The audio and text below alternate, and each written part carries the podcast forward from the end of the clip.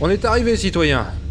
Jeddah, destination encore plus chouette depuis qu'elle a été rasée. Ce n'est pas un problème, ce qui m'intéresse est sous terre. C'est pas un temple au moins. Non. Ouf. C'est une vieille sépulture datant d'avant la République. Ah, j'ai deviné qu'il y aurait une embrouille la première fois que t'as dit le mot théorique. Le fait est que tu as accepté cette course, et aussi de m'accompagner. Bah oui, euh, quand le Wookie est pas là, je prends de mauvaises décisions.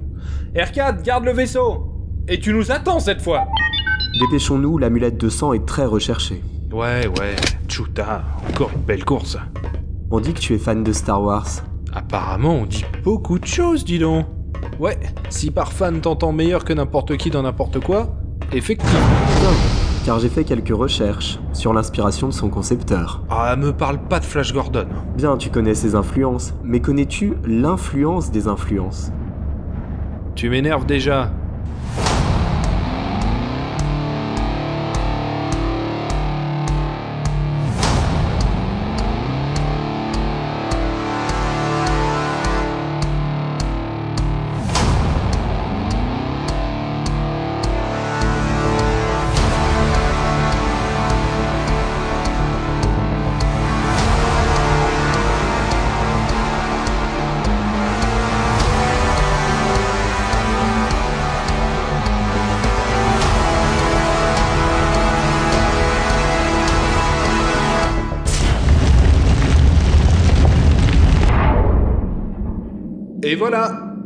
Quoi un diplôme universitaire c'est bien, mais un flingue c'est mieux. C'est moi qui ai ouvert la porte, avec mon diplôme de langues anciennes, justement. Ouais, ouais, mais j'ai quand même bien fait de tirer dessus. Eh bien, chaleureuse la sépulture. Qui ose pénétrer dans ce lieu maudit? Euh, bah c'est Willem. Vous sauriez pas où se trouve l'interrupteur par hasard Malheur à... Ça va, si vous savez pas, vous le dites, hein, pas la peine de prendre de grands airs. C'était quoi ce truc? C'est un petit éboulement Flippant Et cette voix caverneuse qui semble venir de nulle part, c'est pas flippant Ah, moins qu'un éboulement Si ça nous tombe dessus, on fera moins les malins. Le propriétaire de cette voix peut nous tomber dessus aussi, Ouais, mais j'ai un outil pour ça. quand on n'a qu'un marteau. Quoi? Qu'est-ce que tu racontes? Je pense que l'aspect mystique de ce qu'on est en train de vivre t'échappe un peu.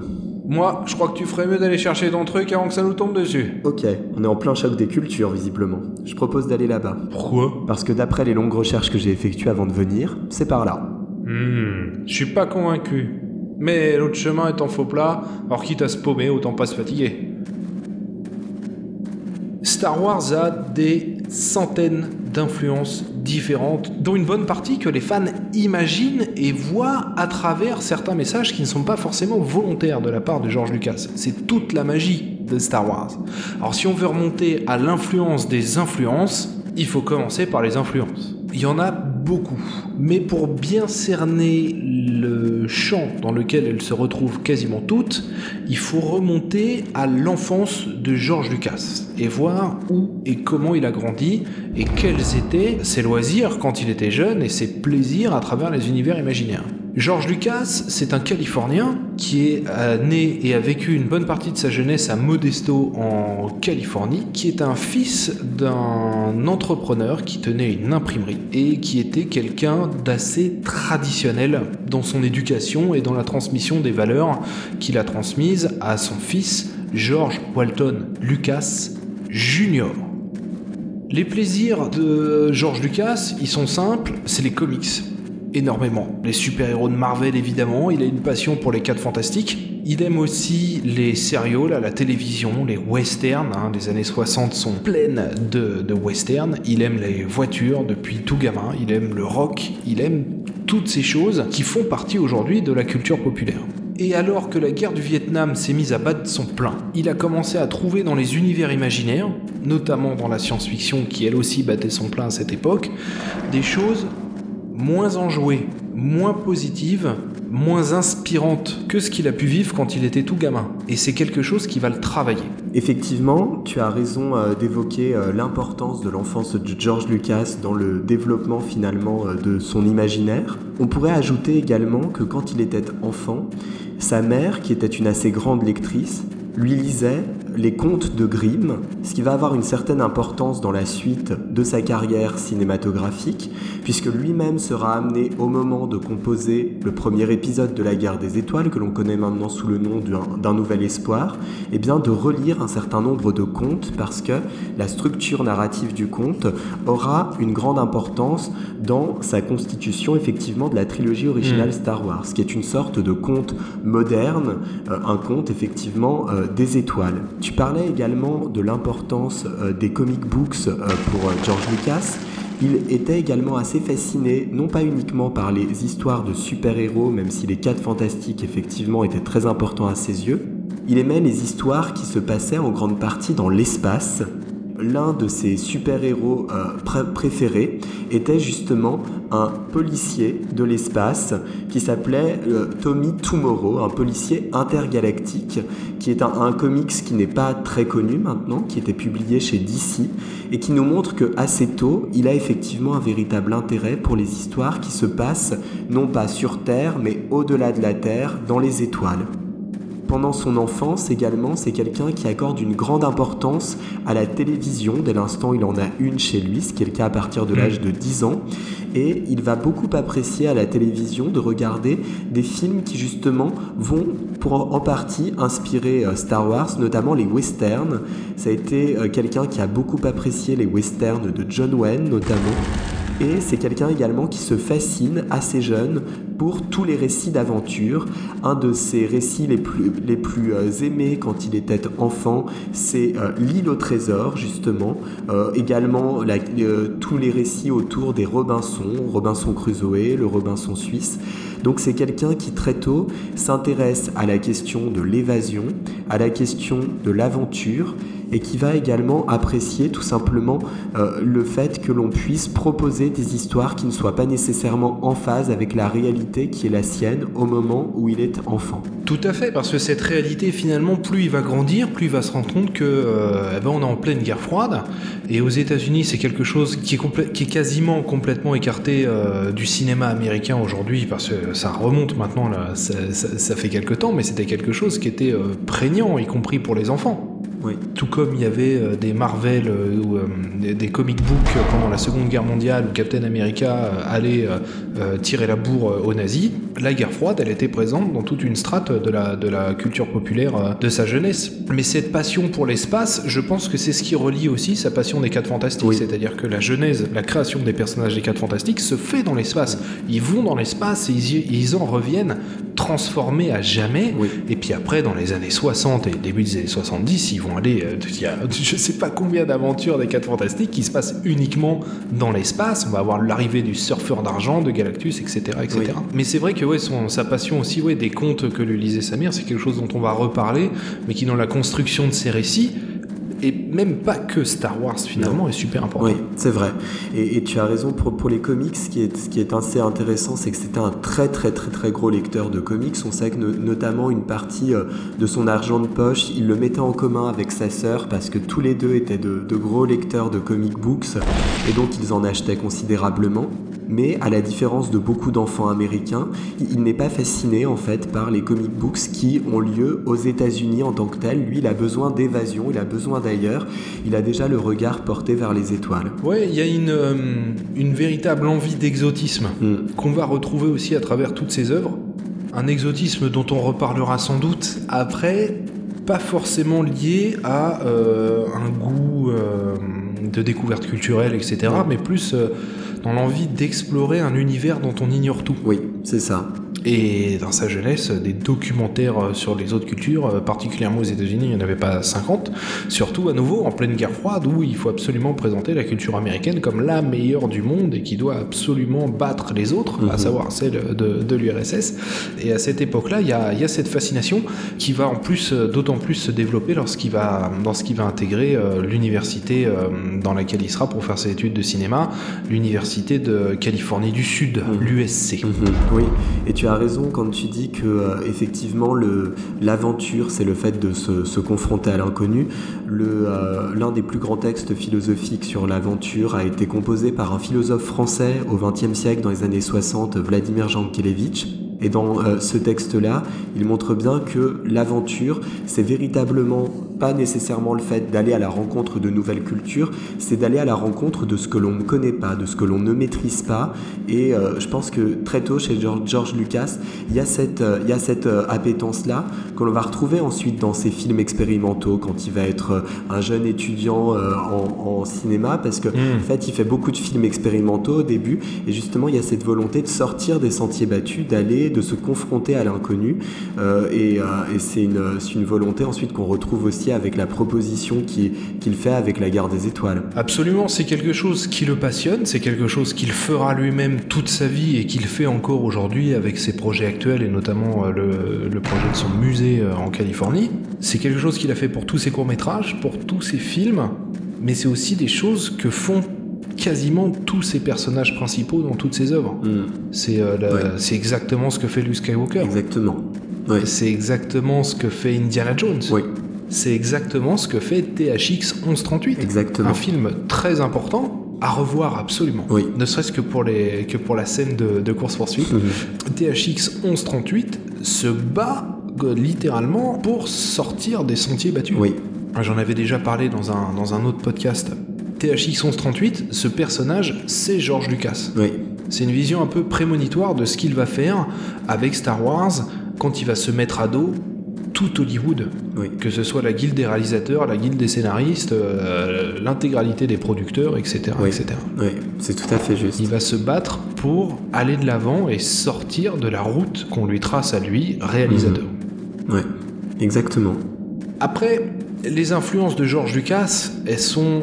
Les influences reconnues comme telles sont super nombreuses. Ah oui, il y en a énormément. Alors, euh, bien sûr, il y a Flash Gordon qui va être euh, extrêmement Ah oui. important euh, dans, dans le développement de Star Wars, puisque quand il, quand il commence à travailler sur, sur le premier épisode de Star Wars, donc ce que, que l'on connaît maintenant sous le nom d'épisode 4, euh, il avait l'intention de faire un mélange entre Flash Gordon, 2001 l'Odyssée de l'espace et James Bond. C'est ce qu'il dit euh, notamment à son biographe. Alors ensuite, euh, les, les influences ont pu évoluer, mais en tous les cas, Flash Gordon est toujours resté très présent dans son esprit. Il faut rappeler d'ailleurs qu'il avait cette volonté de faire une adaptation de Flash Gordon, Bah mais il n'avait pas les droits. Mm. Il n'a pas réussi à avoir les droits parce que euh, Flash Gordon, euh, George Lucas a fait euh, THX 1138 qui s'est planté, qui a failli couler American Zoetrope, euh, la boîte de prod qu'il avait montée avec Coppola. Oui. Et Coppola sera obligé de faire le parrain alors qu'il ne voulait pas le faire pour pouvoir euh, renflouer Oui. les caisses d'American Zoetrope. C'est des histoires assez incroyables. Euh, mais ensuite, il a fait American Graffiti. Un film Oui. beaucoup plus conventionnel, qu'il aime bien, mais, mais qui était encore loin du vrai projet qu'il avait. Oui, Sauf qu'American Graffiti l'a cartonné, Mm. et ensuite George Lucas s'est mis à devenir non seulement un réalisateur qui était déjà surveillé dès ses premiers courts-métrages, hein, oui, mais qui en plus maintenant est un réalisateur bankable. Et du coup, avec ça, il arrive, il demande à racheter les droits de Flash Gordon, et eh ben, ce sera un veto net. C'est grâce à ça qu'on a eu Star Wars. Donc ouais, très très grande influence. c'est intéressant et comme quoi parfois euh, les contraintes euh, permettent la création d'œuvres d'œuvres d'art assez assez fascinantes. On peut dire aussi ça des des premiers films de Spielberg qui étaient des films à relatif petit budget où les effets spéciaux n'étaient pas trop importants. Et Spielberg justement va va être un maître de l'angoisse. Je pense notamment euh, aux Dents de la Mer où euh, où là Eh oui. justement la limite technique euh, eh bien euh, est finalement une grande euh, une grande chance pour euh, pour la liberté euh, créative de, de l'artiste et pour euh, pour développer sur les influences de George Lucas euh, en lien un peu avec Flash Gordon il y avait également les aventures de Buck Rogers qu'il aimait beaucoup et qui sont sont très importantes de manière générale il a une passion pour le pour le serial donc ça c'est important de de le rappeler parce que ça aura une certaine importance ensuite dans la manière d'écrire Star Wars mais d'écrire Indiana Jones aussi donc euh, Bien, ouais, ouais, ça va beaucoup l'influencer. hein. ça c'est important. Et puis il y a un point aussi qui est assez peu évoqué quand on parle des influences de, de George Lucas, alors que c'est pourtant une œuvre qu'il mettait vraiment sur un piédestal étant enfant, voire jeune adolescent. C'est les aventures de Balthazar Picsou en fait. Euh, il était fasciné par ces aventures-là. Euh, il adorait justement euh, le fait que c'était des aventures qui permettaient de s'évader, de se confronter à, l'inconnu, à un exotisme qui était très important pour le jeune américain qu'il était.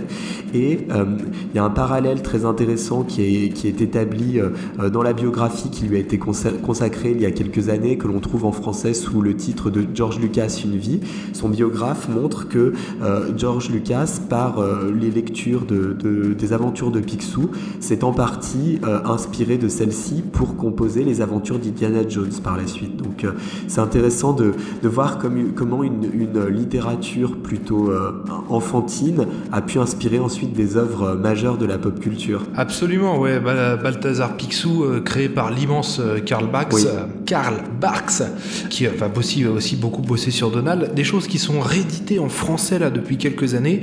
Et ouais, ça c'est absolument à lire parce que c'est c'est vraiment c'est très intéressant parce que c'est très transversal. Un gamin va s'éclater à lire ça et un adulte va s'éclater à lire ça. Et oui, ça a été quelque chose parce qu'il part dans des aventures incroyables, Picsou. Et ouais, influence euh, d'Indiana Jones, ça, je. Ouais, ouais, tout à fait.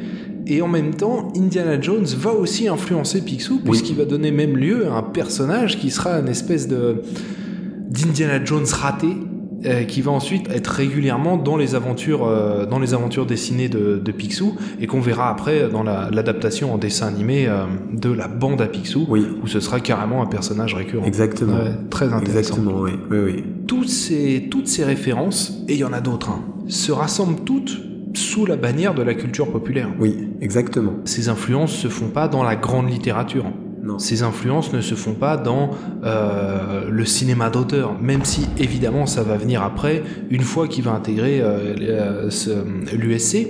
Mais finalement, il est euh, passionné de pop culture. Oui. Sauf que la pop culture, c'est un mot qui n'existait quasiment pas en France il y a une quinzaine d'années, qui aujourd'hui est utilisé à tort et à travers, y compris pour des choses qui ne sont pas du matériel culturel, qui sont parfois des choses euh, à la base toutes bêtement mercantiles et qui peuvent parfois devenir culturelles. On pense euh, à Power Rangers par exemple.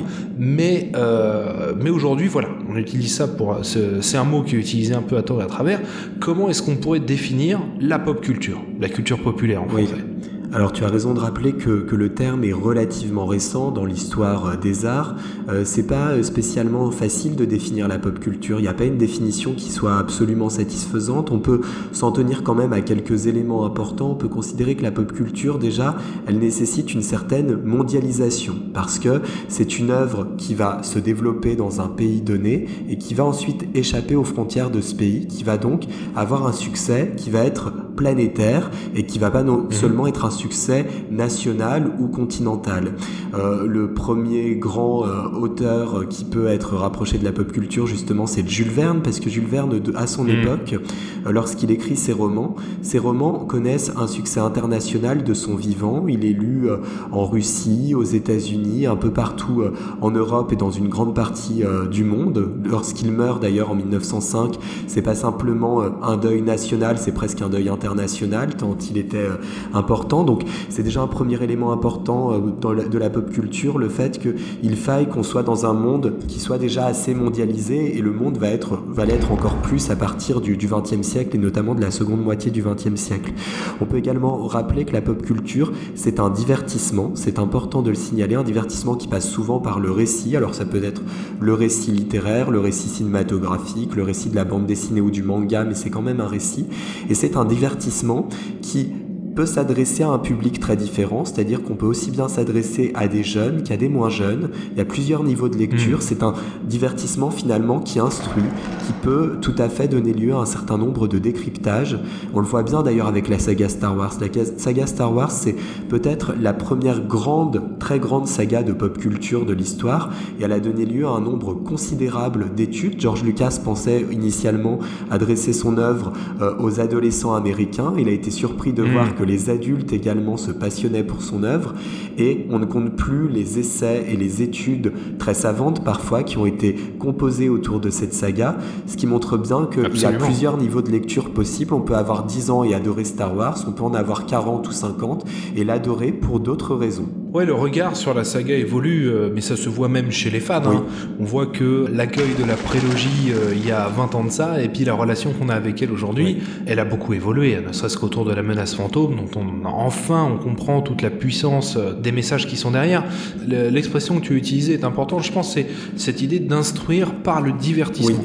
Oui. Et après, l'instruction, on peut s'instruire, c'est une décision aussi. Oui, C'est est-ce qu'on a envie de comprendre et d'apprendre des choses en regardant une œuvre, un film, un bouquin, euh, un comic book ou pas? Oui. Si on n'a pas envie, on prend la chose pour ce que c'est, un divertissement. Si on a envie, on commence à feuilleter le millefeuille euh, d'idées et de messages qui sont derrière et on interprète plein de choses. Et c'est vrai que là, c'est en grandissant, en prenant peut-être un peu plus euh, en maturité, en curiosité, qu'on va commencer à, à éplucher et à creuser tout ça. Oui, exactement. Et tu vois, ça, ça existait finalement déjà euh, par le passé en littérature. On peut penser aux fables de La Fontaine, ou alors aux contes euh, de Mhm. Perrault, les contes de Grimm, les contes Mhm. d'Andersen, qui avaient effectivement cette volonté d'instruire par le divertissement, d'avoir un double lectorat. Euh, La Fontaine, quand il écrit ses fables, c'est aussi bien pour les plus jeunes que pour les plus âgés, parce qu'il y y a des morales effectivement qui peuvent échapper aux, aux plus jeunes. Mais euh, ce qui est intéressant, c'est qu'en fait, et c'est là où Jules Verne a une importance très grande, c'est que lui va permettre finalement à ce divertissement qui instruit d'avoir une portée euh, mondiale, internationale, et euh, on va le voir encore plus avec George Lucas et Star Wars, puisque Star Wars va également mettre en place tout un univers euh, très riche, un univers étendu, un univers également qui va également prendre appui, et ça va être un élément important de la pop culture, même si c'est pas l'élément le plus, le plus essentiel, mais tout ce qui concerne les produits dérivés par la suite, qui font effectivement partie Absolument. de cette expérience de fan de pop culture. Qui n'a pas euh, un sabre laser euh, chez lui quand il est fan de Star Wars, une figurine de Dark Vador ou que sais-je encore Absolument. Et, euh, et on reviendra justement sur, euh, sur le merchandising de Star Wars parce que euh, c'est très intéressant d'en parler dans, dans l'impact qu'il a euh, pour ancrer euh, l'œuvre dans la, dans la culture populaire. Mais euh, avant, je pense qu'il est important de dire que oui, la, la fin du, du, du 19e siècle et puis surtout le, le début du, du 20e siècle est important pour la culture populaire Oui. puisqu'il va engendrer une culture populaire de masse. Exactement. C'est-à-dire que d'un coup, on va se mettre à euh, pouvoir euh, copier des bouquins, euh, les distribuer partout, faire ça dans des usines pour avoir voilà, plein, plein de choses qui vont, se, qui vont se disperser, partir dans tous les sens. On va aussi voir ensuite bah, le développement des technologies avec la radio, etc., Oui. etc. Ce qui va donner une ampleur assez foudroyante à la pop culture. Pop culture qui existe depuis toujours. Tu as parlé effectivement des fables de La Fontaine, des contes de Perrault, mais on peut même remonter comme ça jusqu'au jeu du cirque. Ah oui, Euh, romain, oui. où euh, les gladiateurs étaient euh, des personnages qui étaient beaucoup plus que simplement des gens qu'on regardait se, se, se couper en tranches dans une arène. C'était c'était un sport populaire comme l'est le football maintenant. Oui, exactement. Et c'était aussi un outil politique comme le sont certaines œuvres de pop culture aujourd'hui. Oui, ah oui, oui, euh, la, pop culture et la politique, euh, ce sont deux éléments qui ont toujours, euh, qui ont toujours été liés, et c'est indéniable qu'il y a cette dimension-là. Et tu avais raison d'évoquer le- la fin du 19e siècle et le début du 20e siècle, parce qu'en fait, on a plusieurs artistes qui sont eux-mêmes des héritiers très directs de Jules Verne, qui vont apporter beaucoup à la pop culture, qui vont lui permettre de se développer.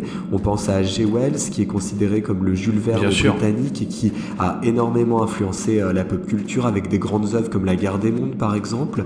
Et on peut également citer un auteur qui est pratiquement, moi je l'appelle parfois le, le grand-père de, de Star Wars, c'est Edgar Rice Burroughs, le, le père de. Tarzan, parce que Edgar Rice Burroughs avec le cycle de Mars qui va être lu par George Lucas et qu'il va relire notamment au moment où il compose le premier film Star Wars, eh bien Edgar Rice Burroughs avec le cycle de Mars va non seulement influencer George Lucas, mais il influence également euh, Frank Herbert, qui lui-même va avoir une influence euh, considérable sur la création de Star Wars. Donc c'est intéressant de voir qu'il y a une sorte de lignée qui se met en place dans la pop culture littéraire jusqu'à la, jusqu'à la guerre des étoiles, avec Jules Verne qui influence Rice Burroughs, qui lui-même influence Frank Herbert, qui va influencer George Lucas. Ouais, ouais, Edgar Rice Burroughs, qui est euh, quelqu'un de très important, quelqu'un qui n'est pas encore connu et reconnu à sa juste valeur, je pense.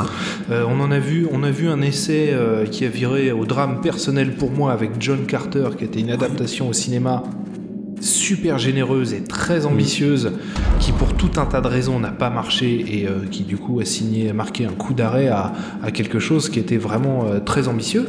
Et puis surtout, tu dis père de, de Star Wars, mais je pense que avec Tarzan, c'est aussi un peu le père de James Bond. Oui, Parce que Tarzan, les bouquins d'Edgar Rice Burroughs présentent un, dépeignent un personnage qui n'est pas du tout celui qu'on va retrouver ensuite dans la culture populaire à travers les adaptations au cinéma, etc. C'est Ta- Tarzan est un personnage assez proche d'un James Bond. C'est quelqu'un qui est à l'aise euh, autant euh, dans la jungle à courir après euh, après une panthère que dans un dans un dîner mondain de la noblesse britannique. Enfin, c'est c'est un espèce de, de caméléon particulièrement doué et c'est un personnage super intéressant.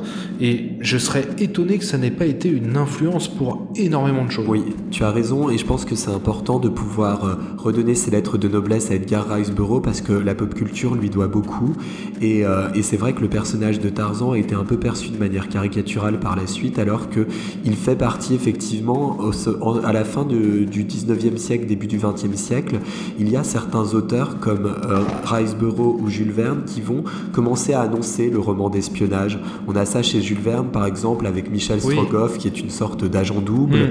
Euh, on le voit également dans Les 500 millions de la Begum, qui est un autre roman euh, de type espionnage chez Jules Verne. Donc ces deux écrivains-là vont avoir une grosse influence sur la pop culture, et notamment sur la constitution effectivement de tous ces récits d'espionnage, puisque euh, Ian Fleming, le père de James Bond, était un lecteur Ouais. de Jules Verne et d'Edgar Rice Burroughs. Donc euh, il n'y a pas de hasard, hein. tout, tout ne Mm. Surgit pas comme ça de nulle part.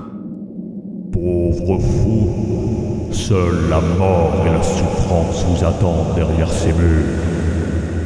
Ouais, je serais étonné qu'il n'y ait pas un peu d'argent quand même. Sinon, euh, pourquoi tous ces pièges? Il me paraît bon de te rappeler que nous sommes là pour l'histoire et la science, pas l'argent. Ouais, on va dire ça. Eh, non mais en fait on est là pour l'histoire et la science. Donc ça va, hein, pas la peine de nous tuer.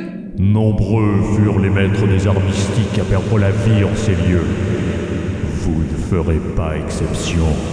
Ah, t'es mal là. Pourquoi? Bah, je suis pas maître des arts mystiques, moi. hein. Moi non plus, je suis archéologue. Ouais, enfin, moi je suis contrebandier. De nous deux, je suis clairement le moins mystique. Hein. Ah, c'est rien de le dire. Il reste un point commun à toutes les œuvres qui se rassemblent sous la bannière de la pop culture, c'est un regard assez condescendant de la part un peu de toutes les, les élites euh, littéraires et culturelles de manière générale. Oui, exactement. En fait, euh, c'est surtout vrai encore plus en France, à vrai dire. où On a tendance à considérer que les œuvres de fiction doivent être des œuvres purement réalistes. Et là, ça vient de la vieille tradition que l'on a depuis le 19e siècle du roman réaliste, du roman de type balsacien, où Mm. on accepte assez peu finalement de, de laisser une grande importance à, à l'imaginaire. Heureusement, c'est un peu moins vrai dans le monde euh, anglais et américain. Et on peut tout simplement montrer que c'est bien une forme de snobisme, euh, parce qu'aux origines même de la littérature, le premier grand texte de théorie littéraire qui a été composé, euh, c'est par Aristote, le, le grand philosophe grec, euh, pendant la période antique. Et lui considérait que ce qu'il appelait à l'époque le poète, nous maintenant on appellerait ça l'auteur ou l'écrivain, et bien il disait que le poète, à la différence de l'historien, devait composer des œuvres qui imaginent, qui envisagent ce qui pourrait se passer, et non pas qui décrivent ce qui est en train de se passer dans notre monde. Donc lui était persuadé que finalement un grand artiste, un grand auteur, c'était avant tout quelqu'un qui était capable de faire montre d'une grande créativité. Et c'est drôle de voir que finalement maintenant il y a un certain snobisme vis-à-vis de, la, de la pop culture alors que finalement les auteurs qui font preuve de cette grande créativité-là eh bien, sont plutôt en phase avec la conception que l'on avait de la littérature à l'origine. On peut rappeler que le, le premier écrivain véritablement connu de l'histoire c'est Homère avec l'Iliade et l'Odyssée et on ne peut pas dire que l'Iliade et l'Odyssée soient des textes très réalistes. Ah bah ça c'est certain, on a connu plus terre à terre. Honnêtement, je ne sais pas si la culture populaire est perçue avec plus de condescendance maintenant que dans les temps anciens. Mm. Ce que je sais par contre, c'est qu'il y a une quinzaine, une vingtaine d'années, être fan de Star Wars, c'était quand même faire rire deux trois personnes dans l'assistance quand on le proclamait. Oui. Aujourd'hui, c'est nettement moins le cas. Oui, Donc, est-ce que l'élite culturelle prend toujours ces choses-là avec dédain? Certainement. Est-ce que le grand public le fait beaucoup moins Ça Oui. s'est beaucoup décomplexé. Comme en Angleterre et aux États-Unis. Exactement, mais tu as raison. Et en fait, il y a quand même une évolution. On le voit même dans, dans les universités françaises où il y a de plus en plus de chercheurs qui euh, s'intéressent aux littératures de l'imaginaire ou aux œuvres de pop culture et qui cherche à, les décrypter. Ça vient aussi du fait qu'il y a un changement de génération et qu'en fait, beaucoup de, chercheurs maintenant sont des personnes qui ont grandi avec les œuvres de pop culture, qui ont grandi en regardant euh, les Star Wars euh, au cinéma ou en cassette chez eux, voire en DVD, euh, qui ont grandi avec le Club Dorothée, Dragon Ball Z, etc.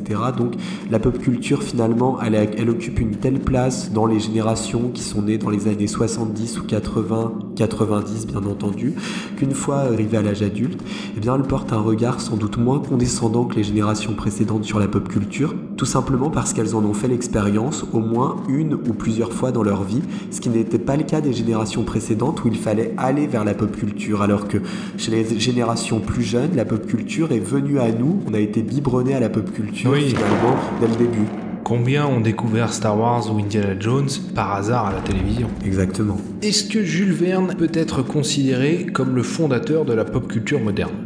C'est une très bonne question. Alors dans, dans, mon livre Les mondes extraordinaires de Jules Verne, c'est la théorie que je développe justement par rapport à cette question de la manière dont Jules Verne était perçu et continue à être perçu malheureusement en France, parce qu'il faut savoir que Jules Verne est un écrivain qui est très fortement admiré à l'étranger. Il est considéré comme une source euh, d'influence majeure au Japon notamment, où beaucoup d'artistes comme Miyazaki, pour ne citer que lui, euh, ont beaucoup euh, repris d'éléments qui étaient présents dans ses voyages extraordinaires. J'ai voulu essayer de comprendre pourquoi Jules Verne était à ce point reconnu à l'étranger et aussi peu reconnu en France. D'après moi, ce n'est pas simplement parce qu'il serait le père de la science-fiction avec Marie Shelley et H.G. Wells, c'est aussi parce qu'il serait plus encore le père de la pop culture. Faut rappeler d'ailleurs que plusieurs romans de Jules Verne ne sont pas du tout des œuvres de science-fiction. Le Tour du monde en 80 jours, qui est l'un de ses romans les plus connus, il n'y a pas une once de science-fiction dans, dans ce texte. Donc, Jules Verne, finalement, c'est quelqu'un qui tout de suite va proposer avec ses voyages extraordinaires un divertissement de masse, un divertissement dans lequel l'aventure a une place absolument considérable et il va effectivement être pour moi le père de la pop culture pour plusieurs raisons. Tout d'abord, ce succès international de ses œuvres de son vivant.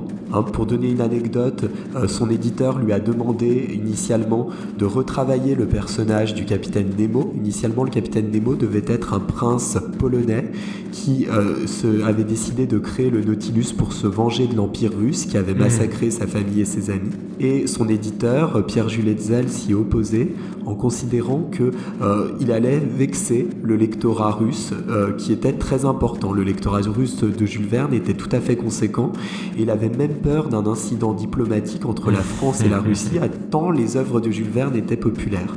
Il y a un autre élément très important, c'est que Jules Verne, c'est quelqu'un qui va mettre en place des concepts, des notions qui vont ensuite avoir une importance considérable dans la pop culture pour en donner deux ou trois rapidement, c'est celui qui est à l'origine du concept de crossover, puisque c'est le premier à envisager la possibilité que des personnages qui appartiennent à des histoires différentes se trouvent réunis en une même histoire. Comme dans L'île mystérieuse, par exemple Exactement, tu as raison de citer cet exemple-là, c'est le meilleur exemple possible. Nous, on connaît beaucoup l'adaptation cinématographique de 20 milieux sous les mers par Disney, où à la fin, mhm. le capitaine Nemo meurt. Mais en fait, dans le roman de Jules Verne, ce n'est pas le cas. le capitaine Nemo va le retrouver trouvé effectivement dans L'île mystérieuse, qui est un des autres très grands romans de Jules Verne. Et là, on a euh, le crossover qui est possible. Jules Verne, d'ailleurs, va écrire une pièce de théâtre qui euh, va s'appeler Voyage à travers l'impossible et il va réunir plusieurs de ses personnages. C'est presque les Avengers ici des voyages extraordinaires qui sont, qui sont présentés. Et, euh, et c'est important de le signaler parce que Jules Verne donc, va inspirer, on, on va avoir l'occasion d'en parler, George Lucas, mais ça a été une source d'influence majeure pour Stan Lee. Stan Lee qui était un enfant new-yorkais euh, qui grandissait un peu seul, voilà, qui a beaucoup grandi par, par le biais des, des livres. C'était ses principaux amis quand il était petit, eh bien Stanley a dévoré les romans de Jules Verne et s'est beaucoup inspiré des romans de Jules Verne et notamment de cette question du crossover ensuite pour créer les Avengers. On peut également évoquer un autre, une autre, un autre concept que Jules Verne euh, va utiliser qui va être repris pour le coup et popularisé par George Lucas, c'est la continuité ce qu'on appelle parfois la retcon, euh, puisque euh, justement dans l'île mystérieuse, Jules Verne propose ici de, au, au, lecteur de découvrir le passé du capitaine Nemo. Dans le premier, euh, le premier livre où il apparaît, 20 milieux sous les mers, Nemo est un personnage très mystérieux. D'ailleurs, Nemo, ça signifie personne en latin, donc on ne sait Mhm. pas de qui il s'agit.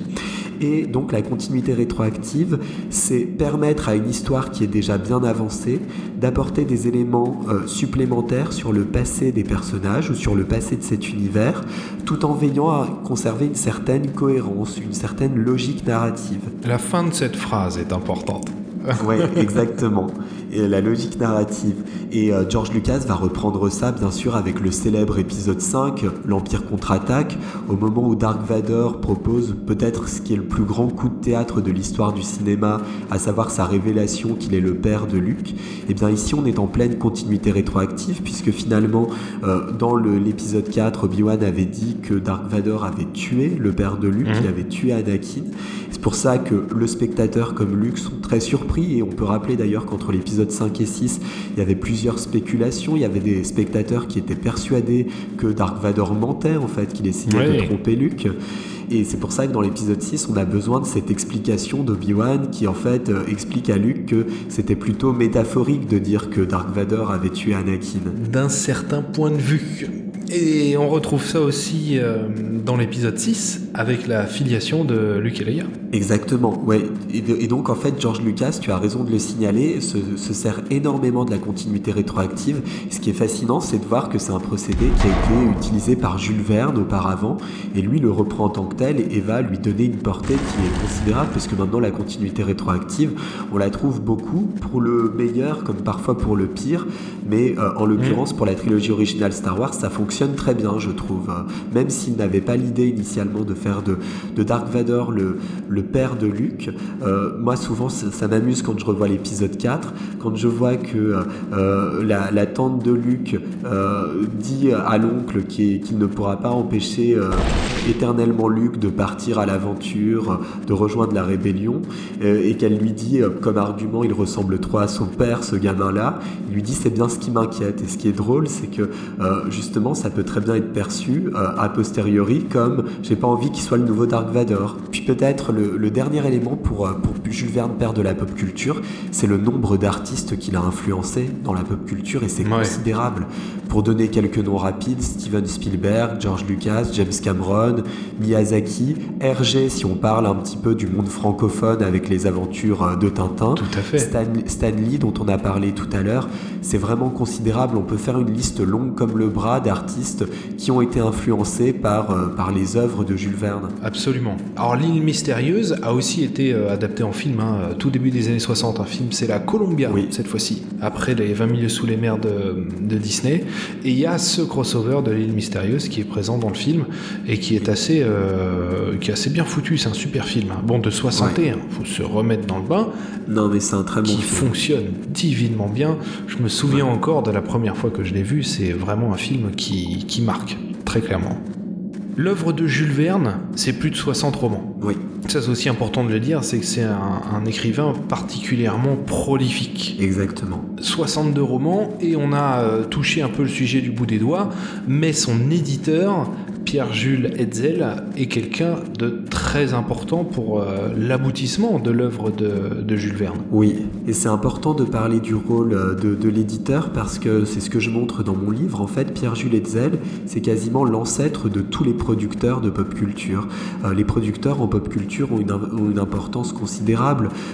Que serait Star Wars, en tous les cas la trilogie originale, sans Gary Kurtz par exemple, qui, est, qui a été très important dans, dans l'écriture de, de cette saga, qui, qui a vraiment apporté sa touche. Ou sans Marcia Lucas pour l'écriture de, de l'épisode 4, ou même sans Coppola qui l'a tanné pendant des années pour qu'il écrive son film. Oui, bien sûr, bien sûr. Et on peut parler également, si, si on évoque une autre œuvre de George Lucas euh, commune avec Steven Spielberg, euh, à savoir Indiana Jones. Indiana Jones, que serait Indiana Jones sans le couple Kennedy-Marshall, qui sont quand même de grands producteurs? Alors Absolument. certes, maintenant assez décriés pour, euh, pour ce qui est de, de Kathleen Kennedy, mais on ne peut nier l'importance qu'elle a eue dans la constitution de certaines grandes œuvres de la pop culture, comme Indiana Jones, Jurassic Park et beaucoup de, beaucoup de grands films de Spielberg. Retour vers le Oui, futur. Retour vers le futur, etc. Donc c'est vrai que Hetzel, l'éditeur de, de Jules Verne, c'est quelqu'un qui va être dans le dialogue permanent avec son auteur. C'est pas simplement quelqu'un qui valide ou invalide les projets qui lui sont soumis. Il fait partie du processus créatif du début à la fin. C'est lui également qui prend conscience que le divertissement à grande échelle ne doit pas être négligé, qui va faire en sorte par exemple que les œuvres de Jules Verne proposées au lecteur soient de beaux livres, des livres illustrés avec la célèbre couverture rouge et or qui est mmh. magnifique. Mmh. Et en fait, c'est lui aussi qui va contribuer à ce que l'on trouvera par la suite dans la pop culture, à savoir que quand on est fan d'un univers de pop culture, on aime bien se procurer des objets collecteurs, des objets de collection. Hein. Euh, on pense à toutes ces, ces éditions augmentées, les, les, director's cut, etc. Eh bien, Elzel est le premier justement à considérer ça. Et d'ailleurs, ce qui est intéressant, c'est que dans un roman de Jules Verne, on a effectivement euh, cette volonté de proposer une édition qui soit une édition un peu collector. Un de ses plus grands romans, c'est Voyage au centre de la Terre. Et dans la version qui a été publiée en feuilleton, puisqu'à l'époque, les romans de Jules Verne étaient publiés en feuilleton dans la presse de manière euh, régulière, hebdomadaire, eh bien, ils étaient seulement après euh, publiés euh, sous forme de tomes avec donc des, des, éditions qui étaient assez précieuses, assez luxueuses. Eh bien, il a décidé pour le voyage au centre de la Terre de proposer quelques ajouts, hein, presque une, une version longue, si on peut dire. Mmh. C'est une version longue qui est absolument essentielle dans l'histoire aussi bien de la littérature que de la pop culture, puisque c'est à ce moment-là qu'il évoque le fait que au centre de la Terre se trouvent des espèces préhistoriques, euh, notamment euh, euh, des mammouths, des plésiosaures, des ichthyosaures, qui sont des, des, des reptiles marins qui, qui, vivaient du temps des dinosaures. Et c'est essentiel de dire ça parce que c'est le premier à donner de l'importance à la littérature préhistorique. Il va ensuite influencer Le Monde perdu de Conan Doyle, qui même va influencer Jurassic Park de Michael Crichton. Absolument. Voilà. Et Pierre Jules Hetzel, c'est pas quelqu'un effectivement qui se contente de valider ou d'invalider, c'est quelqu'un qui est fort de conseils pour Jules Verne, et c'est même quelqu'un qui n'hésite pas à le pousser dans les cordes, à le pousser dans ses retranchements créatifs, pour que Jules Verne puisse sortir l'idée de génie toute la sève qui va, euh, qui va faire ses plus grandes œuvres. Ah oui, oui, oui, il, il, euh, il le traite assez durement. D'ailleurs, il dit qu'il se comporte avec lui un peu comme un père sévère le ferait avec son fils, mais mm. justement en montrant que c'est pour son bien, que c'est comme euh, quand un père est obligé d'être sévère pour que son fils soit ensuite bien éduqué, un certain nombre de valeurs importantes pour la suite de sa vie. Eh bien, Pierre-Jules Hetzel se comporte de la même façon avec Jules Verne. D'ailleurs, quand, euh, quand cet éditeur va mourir, Jules Verne va, va écrire au fils d'Etzel et va dire que c'est comme si lui aussi avait perdu euh, un père, comme si euh, il partageait son deuil parce que pour lui c'était vraiment une figure paternelle que, que cet éditeur. Et c'est intéressant de voir, si on revient à Star Wars, que dans les critiques qui ont pu, être faites de la prélogie de, de, George Lucas, même si elle le mérite, moi je trouve, d'être très largement revalorisée, Bien sûr. on a un peu considéré que finalement Rick McCallum n'avait pas eu le même rôle que Gary Kurtz par exemple sur, euh, sur la trilogie originale, c'est-à-dire avait été un éditeur peut-être moins exigeant, peut-être plus admiratif du travail de, de George Lucas que Gary Kurtz qui participait davantage à l'écriture et qui avait un regard beaucoup plus critique sur un certain nombre de points, ce qui lui a d'ailleurs valu des tensions avec George Lucas. Donc c'est intéressant de voir qu'effectivement ce rapport euh, créateur-producteur, eh bien c'est parfois ce qui permet effectivement à des œuvres d'art peut-être de dans la souffrance, mais ensuite de marquer durablement les esprits humains. Tout à fait, de, canaliser les énergies, d'enlever euh, tout le superflu, d'aller chercher la moelle euh, créative de, l'idée. Oui, oui, bah, Georges Lucas et Gary Kurtz, de toute façon, je ne crois pas qu'ils se soient réconciliés avant la mort de Gary Kurtz, clairement.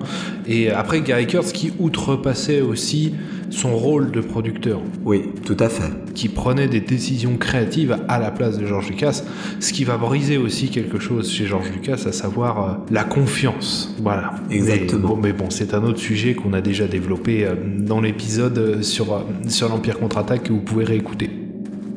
Ah Un cul-de-sac Il semble y avoir une vieille inscription sur le mur. Elle doit expliquer comment débloquer un accès. Ok, je gère. Et quelle est ta stratégie? Je compte tout miser sur la chance du débutant. Bien, je te donne deux de tes minutes standards pour t'amuser, ensuite je m'en occupe. Ça marche. Euh, t'as fait comment là? J'ai appuyé sur un truc. Hmm, je vais de surprise en surprise. C'est la chance du débutant. Tu veux rester déchiffrer tes inscriptions mystiques? On peut, hein? Non, non, c'est bon. Bon, on l'a dit, l'œuvre de Jules Verne est colossale, plus de 60 romans, une bonne vingtaine de nouvelles, traduits dans de très nombreuses langues, des ventes à n'en plus finir. C'est une influence de George Lucas. Quels sont les parallèles qu'on peut faire entre les œuvres de Jules Verne et celles du créateur de Star Wars?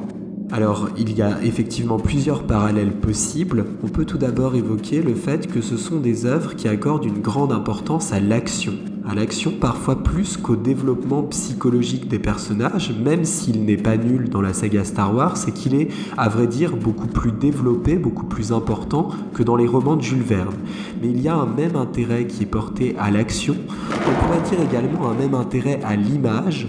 George Lucas, quand il était enfant, il aimait lire les comic books justement parce que il estimait que c'était des mots qui étaient mis en images. Et donc, c'était très facile pour lui, sachant qu'il avait un certain nombre de difficultés, notamment avec l'orthographe. Il n'était pas très à l'aise avec le fait de lire ou d'écrire. Et les romans de Jules Verne ont tout de suite été perçus comme ayant un gros potentiel cinématographique. Jules Verne, c'est quelqu'un qui est capable de décrire avec une extrême précision un certain nombre de lieux, également un certain nombre d'actions. Il y a un point intéressant d'ailleurs à noter, c'est que il n'est pas allé dans, il n'a pas pu aller dans tous les endroits du monde qu'il a décrit, mais il se documentait hmm. tellement bien que l'explorateur français Jean-Louis Etienne, qui est un grand explorateur des régions polaires et un grand lecteur de Jules Verne, et bien, en lisant Jules Verne, il a considéré, quand il est lui-même allé sur place dans les régions polaires, que sa description était tout à fait fidèle à la réalité.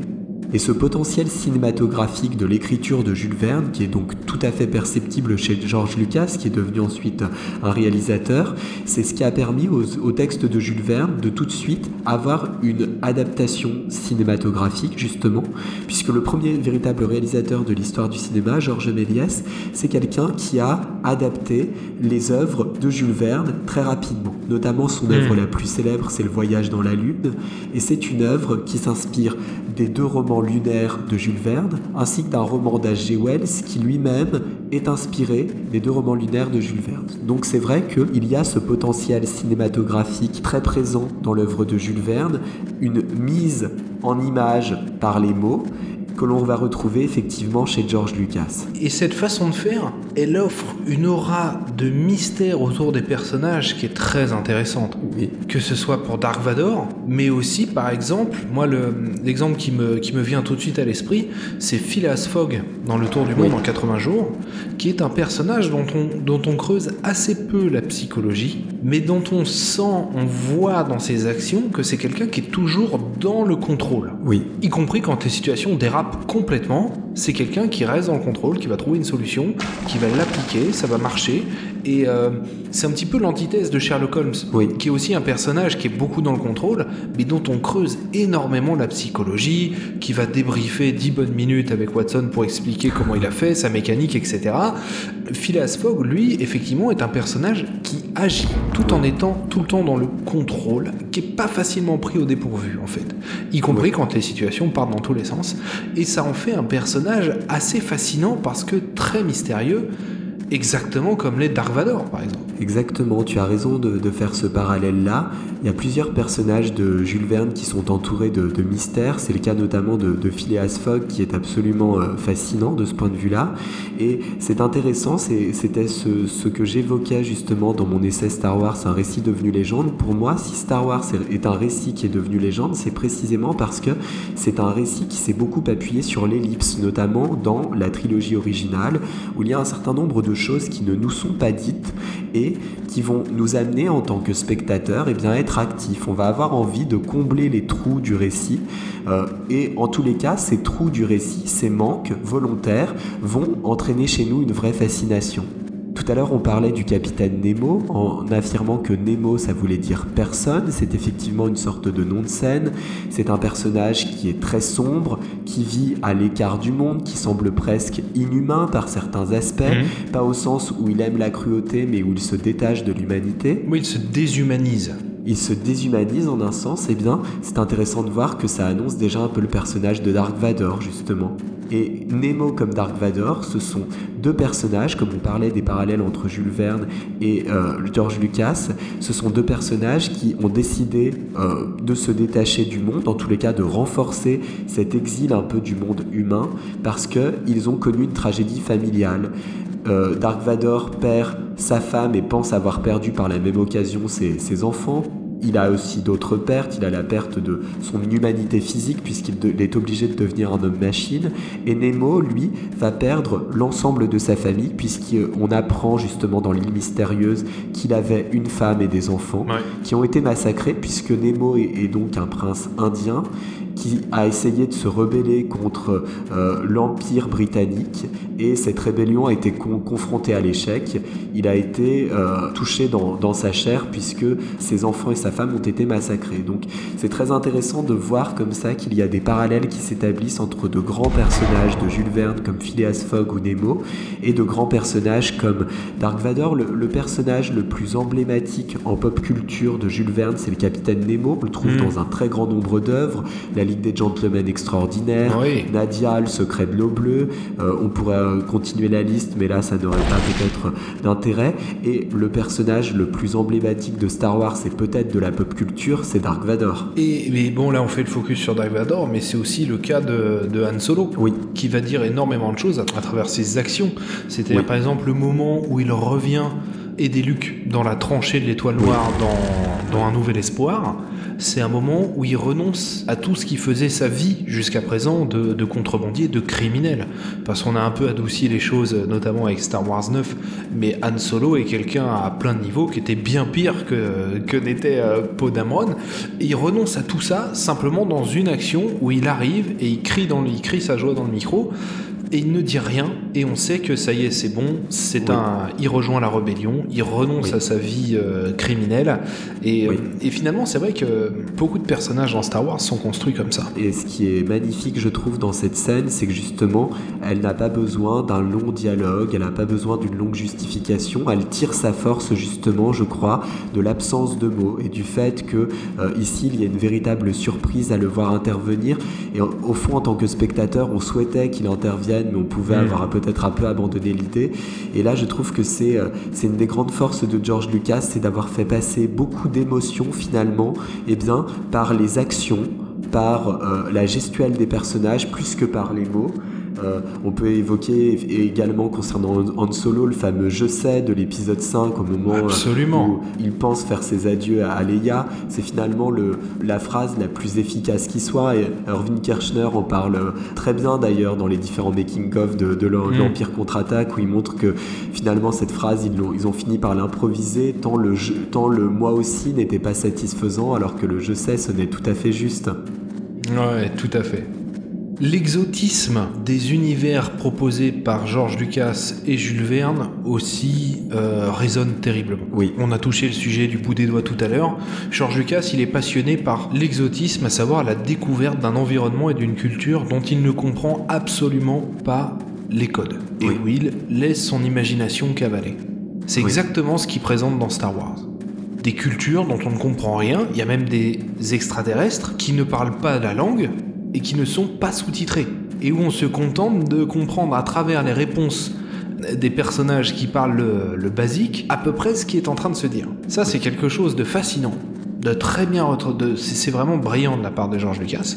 Et ça c'est quelque chose qui vient aussi quand même de Jules Verne. Oui euh, Jules Verne avait envie véritablement de décrire l'ensemble du monde connu et inconnu. C'était vraiment son objectif. Et d'ailleurs il se mettait comme, euh, comme contrainte de ne jamais faire un roman sur une zone géographique dont il avait déjà longuement parlé. Donc ça ne veut pas dire qu'on ne peut pas retrouver certains pays en fonction des romans, mais il ne va jamais par exemple faire un roman entier sur le Brésil et considérer que le roman suivant, il sera amené de nouveau à parler de cette zone géographique. Il a vraiment essayé d'embrasser l'ensemble du monde toujours avec cette fascination pour l'exotisme, puisque lui, c'est un des maîtres du roman d'aventure, et que le roman mm. d'aventure, c'était une proposition d'exotisme, d'évasion aux lecteurs de l'époque qui ne voyageaient pas autant que nous, c'est le moins qu'on puisse dire.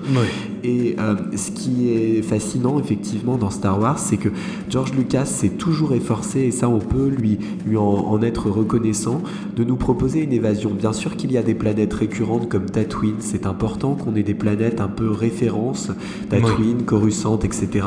Mais à chaque fois, il a essayé de nous proposer un nouveau voyage, de nouvelles planètes, et euh, ce qui fait que on croit d'autant plus au fait que cette galaxie soit extrêmement riche et complexe, parce que chaque fois on voit de nouvelles cultures, à chaque fois on voit de nouvelles cultures, de nouvelles planètes, et sans nécessairement, comme tu le disais, chercher à nous expliquer dans le détail ce qui s'y passe. C'est à nous finalement à nous faire notre propre expérience en observant simplement ce que l'on nous montre en quelques minutes euh, devant nos yeux.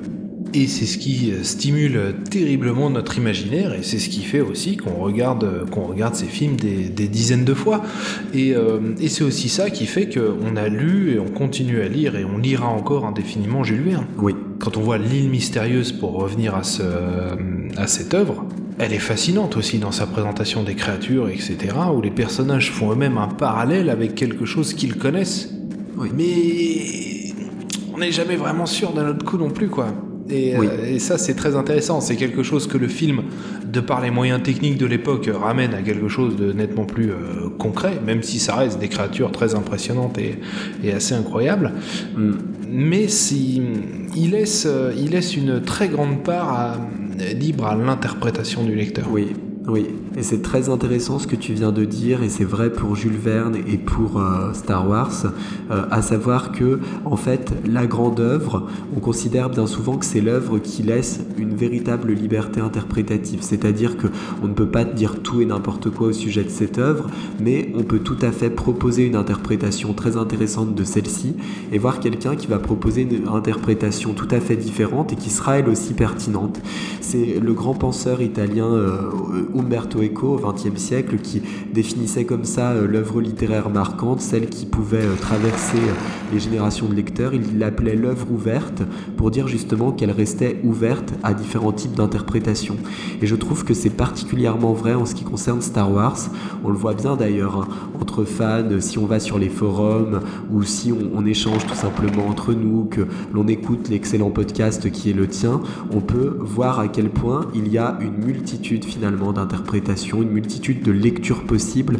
En fait, on n'a jamais la vérité concernant Star Wars. On peut essayer de s'approcher de sa vérité personnelle, mais la vérité absolue, personne d'entre nous ne l'a. Ce qui peut créer effectivement des conflits entre les fans, mais c'est ce qui permet aussi à cette œuvre eh d'être vécue de manière très passionnelle. Tout à fait, parce que hum, ce n'est pas parce que hum, le réalisateur, Georges Lucas en l'état, ne partage pas forcément un point de vue ou une interprétation possible d'une action, qu'elle est fausse en soi. Ce sont des interprétations où tout le monde a raison finalement. Tout est vraiment une question de, de prisme. D'un certain point de vue. Exactement, d'un certain point de vue.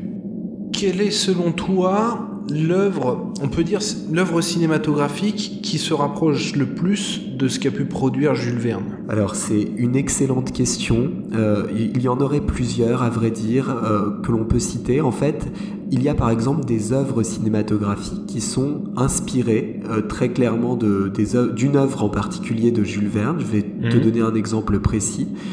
Titanic de James Cameron, qui est le gros blockbuster de la fin des années 90, est une adaptation indirecte d'une ville flottante de Jules Verne, qui est un roman qui se passe là aussi sur un transatlantique, dans lequel Jules Verne euh, met en garde l'être humain qui serait trop orgueilleux par rapport à la nature, et il parle déjà des dangers représentés par les icebergs, la possibilité que ces transatlantiques, que ces villes flottantes puissent couler, et puis on retrouve un triangle amoureux, comme on l'a dans le film de James Cameron, donc c'est très intéressant, avec une femme qui est avec un homme qu'elle n'aime pas, et qui en aime un autre, donc il y a vraiment ici une réécriture lecture de l'œuvre de, de, Jules Verne.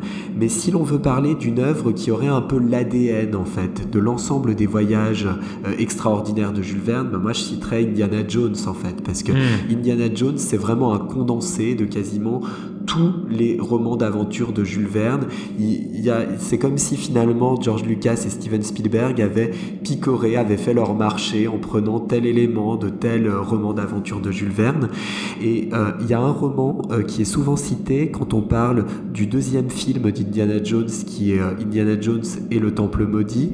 C'est le roman Les Indes Noires, parce que le roman Les Indes Noires de Jules Verne se passe là aussi dans une mine, comme on le voit à la fin de, du Temple maudit. Et euh, cette mine est présentée dans le roman de Jules Verne comme un temple. Euh, il y a plusieurs parallèles très intéressants que l'on peut faire entre les deux œuvres, mais de manière générale, Indiana Jones, c'est vraiment un personnage qui est inspiré finalement des grands aventuriers que l'on trouve chez Jules Verne. Il y a une part de Phileas Fogg chez lui parce qu'il a un côté quand même assez, euh, assez pragmatique, il sait garder son sang-froid même dans des circonstances qui sont, qui sont très compliquées.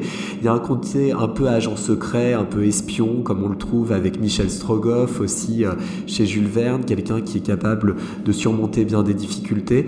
Euh, et puis, dans, le, dans les œuvres de, d'Indiana Jones, il y a aussi cette critique de l'Allemagne nazie, d'une Allemagne qui pourrait être dangereuse finalement, non pas simplement pour la France, mais pour le reste du monde. On a ça dans le roman Les 500 millions de la Begum, où on imagine euh, une ville qui serait donc fondée par un, un Allemand richissime et qui aurait pour principal objectif en fondant cette ville, de créer une arme de destruction massive. Cette arme de destruction massive, elle peut nous faire penser à l'étoile noire, bien sûr, si on parle de Star Wars, mais on a également toute cette réflexion sur la peur peut-être d'un certain impérialisme allemand que l'on retrouvera beaucoup chez, euh, chez les Indiana Jones, avec euh, finalement un peu ce, ce, fil rouge qui a un peu, qui a un peu manqué d'ailleurs aux fans euh, dès qu'il y a eu la mise en œuvre du, du Temple maudit.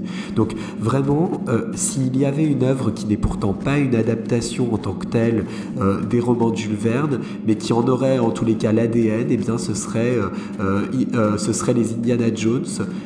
il faut d'ailleurs rappeler que Spielberg comme Lucas sont non seulement des lecteurs de Jules Verne, mais il y a également plusieurs parallèles qui sont établis entre, entre Spielberg et, et Jules Verne, notamment parce que ce sont des, des artistes qui pendant longtemps ont été un peu dénigrés, que l'on a considéré comme s'adressant surtout à des enfants, proposant hmm. une euh, des œuvres qui n'étaient pas assez qualitatives. Heureusement, euh, depuis plusieurs études ont montré que ce n'était pas le cas. Et il y a un point important d'ailleurs euh, pour le parallèle entre, entre Spielberg et Jules Verne, c'est que euh, l'un comme l'autre sont pratiquement les premiers à placer la question de l'animal sauvage comme un potentiel monstre, comme un antagoniste important dans les œuvres de fiction.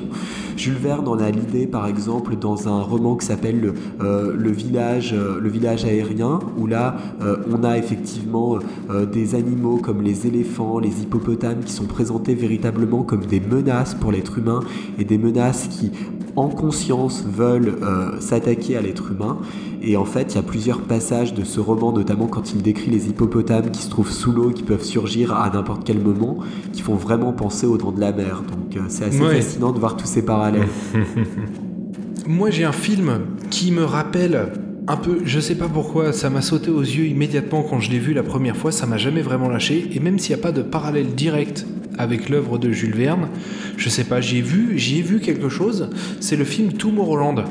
Oui, à la poursuite de demain. Exactement. En français, avec euh, Georges Clooney notamment. Et où on, je sais pas, la, découverte de, l'univers Tomorrowland, donc un univers euh, sur notre planète Terre, mais qui serait, qui rassemblerait euh, un peu les personnes euh, les plus brillantes de ce monde pour faire avancer la civilisation au niveau scientifique, philosophique, technologique, etc. Et les dérives que ça va générer dans le récit, ça m'a toujours un peu fait penser au Capitaine Nemo. Et à cette idée d'une d'une utopie qui va, qui, qui va dériver. Et c'est un film qui a été un four terrible. Mm. Comme la plupart, comme à chaque fois que Disney tente quelque chose d'audacieux et de nouveau, Disney se pète les dents. Et après, on leur reproche de faire que du Marvel. Bon, voilà. Mais euh, c'est un film que moi je trouve euh, C'est un, des meilleurs films de SF sortis euh, pour moi ces, ces 5 à 10 dernières années. Et, euh, et c'est un film très important où on retrouve cette audace qu'on retrouve dans, dans, l'univers de Jules Verne et, et, cette envie aussi de soit se laisser porter par un chouette film d'aventure, soit dans l'idée de dire voilà, qu'est-ce que me dit ce film sur notre société? D'autant plus que Tomorrowland a une vision assez, assez moderne. C'est un message qui est, qui est vraiment dans l'air du temps. Quoi. Et oui. je sais pas, dans, dans, dans, les choses, je suis tout à fait d'accord avec toi pour Indiana Jones, hein, évidemment. Euh, mais dans les films un peu plus récents, je trouve qu'il y a cette touche verne dans tout le oui. monde. Oui, tu as raison, et ça permet de parler euh, finalement d'un artiste que l'on n'a pas encore évoqué, mais qui est un des très grands héritiers de Jules Verne, c'est Walt Disney. Walt Disney, c'était un immense lecteur de Jules Verne, il était fasciné par son œuvre, à tel point d'ailleurs qu'il a dépensé une somme folle à l'époque pour produire 20 milieux sous les mers, qui est une excellente euh, adaptation du roman donc, qui, est, qui est sorti dans les années 50. Qui était et un euh, des films les plus chers de tous les temps à l'époque de sa production. Eh ben, tu as raison, c'était même le film le plus cher. Il a coûté 5 millions de dollars, alors nous, ça nous paraît euh, ridicule maintenant. Dans les années 50, avec euh, c'est des budgets qui sont inimaginables. C'est colossal, et en fait, il avait une telle passion qu'il était presque prêt à mettre sa société en péril tant il voulait proposer une œuvre qui rendrait hommage à, à Jules Verne. Et euh, Tomorrowland, tu as vraiment raison d'en parler parce qu'en fait, Tomorrowland, euh, le nom même est inspiré d'une partie du parc de Disneyland. Tout Alors, à fait, nous, ouais. en France, on l'appelle Discoveryland, mais dans les autres pays, c'est Tomorrowland. Et cette partie du parc Disney, c'est en fait un hommage qui est rendu à Jules Verne. D'ailleurs, si on va euh, à Disneyland Paris, dans la partie donc, qui s'appelle Discoveryland, on a le Nautilus qui est bien mis en valeur. On peut Ouais. rappeler d'ailleurs que dans cette partie du parc, on a également Space Mountain. Et Space Mountain, en fait, c'est une attraction qui, initialement, veut rendre hommage au roman de Jules Verne de la Terre à la Lune, où on quitte la Terre au moyen d'un obus, on est projeté, propulsé au moyen d'un canon. Et donc, c'est très intéressant de voir que là, euh, Disney, donc, rend hommage à Jules Verne par une adaptation de- d'un de, ses romans les plus connus, puisque D'un milieu sous les mers, c'est le cinquième roman le plus traduit au monde. On Mm. lui rend hommage également dans les parcs Disney. Et d'ailleurs, petite référence à George Lucas. George Lucas était fasciné dans son enfance par le parc Disneyland. Il y avait une attraction euh, qui a disparu euh, depuis, mais qu'il adorait, qui en fait est un des, des ancêtres de, euh, de Space Mountain. Ça s'appelait Rocket to the Moon. Et ça emmenait les spectateurs dans un voyage virtuel vers la Lune. Donc euh, c'est intéressant de voir qu'il appréciait déjà euh, ce qui réunissait et Jules Verne et Walt Disney. Et puis pour revenir à, à Tomorrowland, effectivement, dans ce film, euh, Jules Verne est évoqué explicitement à la fin comme un des grands penseurs de l'histoire de l'humanité. Il parle également de de- d'Edison, et donc il, présente Jules Verne comme, comme un visionnaire. Et puis, la- Jules Verne continue en fait à inspirer très fortement les productions cinématographiques de Disney. Tu parlais du fait que Tomorrowland avait été un four. Il y a un autre euh, film d'animation de Disney qui se voulait euh, pour le coup très ambitieux et qui n'a pas rencontré le succès qu'il aurait mérité d'avoir. Duquel Est-ce que tu, tu parles vois? Ouais, ouais, je vois bien. Vas-y. C'est Atlantide, l'Empire Bah ouais. perdu, hein, qui, est, qui est sorti en 2001, qui est un très très beau euh, film d'animation steampunk. On a voulu véritablement rendre hommage à Jules Verne en s'inspirant de 20 milieux sous les mers et de Voyage au centre de la Terre, tout en réécrivant ces œuvres-là. Et c'est une œuvre qui n'a pas du tout rencontré le succès, qui a été euh, euh, l'un des, des moins bons scores de, euh, des films de Noël de Disney, si on se place Mhm. du point de vue de la France, alors que c'est pourtant l'un des films les plus créatifs que Disney ait proposé ces 20 dernières années. Ouais, mais c'était aussi le cas de Tomorrowland, c'est le cas de John Carter, euh, c'est le cas de Tron et de Tron Legacy. Oui. qui sont en plus des petits miracles technologiques pour ces deux-là. C'est-à-dire qu'à chaque fois que Disney puise dans les fondamentaux inspirants de la pop culture et propose quelque chose de nouveau et de différent, à chaque fois, le public ne suit pas. Pour tout un tas de raisons, hein, qui sont pas simplement liées euh, à un public qui aurait euh, mauvais goût ou quoi. hein. Oui, Ils oui, ont oui. aussi souvent des mauvaises façons de les commercialiser, euh, d'en faire la promotion. Euh, parfois, ils comprenaient à peine l'œuvre qui, qui était présentée. Alors, il y a deux, trois exceptions. Il y a Pirates des Caraïbes, par exemple, qui Oui. a là, ah, ça a fonctionné. Mais euh, c'est le cas de Lord Ranger aussi, euh, qui Oui. est un film très intéressant aussi et qui Oui. s'est vraiment bien pété les dents. Malgré le fait que Walt Disney ne soit plus là, Disney ose encore des choses. Malheureusement, ça marche pas très fort. Et souvent toutes les qualités de ses œuvres sont reconnues entre guillemets à titre posthume une fois que la licence est définitivement enterrée. C'était Oui. le cas pour Tron, je pense que ce sera le cas de John Carter, il faut absolument que ce soit le cas pour Tomorrowland qui est un film euh, important euh, Oui. je pense et, euh, et c'est vrai qu'Atlantide fait partie de ces films très ambitieux et steampunk puisque Jules Verne aussi peut être considéré comme un personnage important euh, de la culture un peu steampunk, de l'univers steampunk. en tout cas. Ah, tu as tout à fait raison. C'est là où on voit à quel point il a été influent. C'est-à-dire que, alors qu'il était mort depuis de nombreuses années, s'est mis en place donc ce mouvement steampunk dans les années 80. Faut rappeler rapidement ce que c'est. C'est ce que l'on appelle un rétrofuturisme. C'est-à-dire que on retourne dans le passé, mais on envisage un passé qui serait plus évolué technologiquement qu'il ne l'était en réalité. En l'occurrence, le steampunk a pour cadre le 19e siècle, parfois le début Mhm. du 20e siècle également. Euh, on s'inspire beaucoup de la révolution industrielle. Beaucoup de vapeur, beaucoup de cuivre, euh, beaucoup de vérin, euh, etc. Voilà, c'est ça. Et, euh, et en fait, la figure tutélaire de ce, de ce mouvement, c'est Jules Verne. Il y a H.G. Wells qui est parfois évoqué, mais c'est Oui. surtout Jules Verne, parce qu'en fait, l'esthétique steampunk reprend beaucoup d'éléments que l'on trouve dans les grands romans de Jules Verne de science-fiction, comme 20 milieux sous les mers, De la Terre à la Lune, Voyage au centre de la Terre, etc. Le Nautilus, euh, le Columbia, euh, bien sûr, Ouais. c'est c'est clair. Et c'est d'autant plus criant quand on va voir, quand on regarde les films déjà, quand on regarde le Nautilus qui est en plus incroyablement intemporel dans son, Oui. dans son design. Et puis euh, si vous allez euh, faire euh, Space Mountain, bon bah, voilà, ça peut difficilement plus vous sauter aux yeux.